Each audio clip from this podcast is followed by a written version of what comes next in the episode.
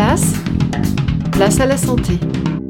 Bonjour, Galien était médecin pendant l'Antiquité et il a été pour ainsi dire le fondateur de la pharmacie. Le professeur Jean-Noël Fabiani est chirurgien et auteur de l'incroyable histoire de la médecine. Il nous dresse son portrait. Alors Galien, c'est un médecin euh, extraordinaire en ce sens que il sait tout, il a tout vu, il rassemble dans ses livres toutes les connaissances de l'Antiquité, il introduit vraiment le traitement par les plantes.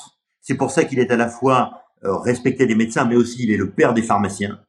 Et euh, sa personnalité n'est pas très sympathique, vraisemblablement. Euh, il s'est beaucoup battu pour euh, être le premier à Rome auprès de l'empereur.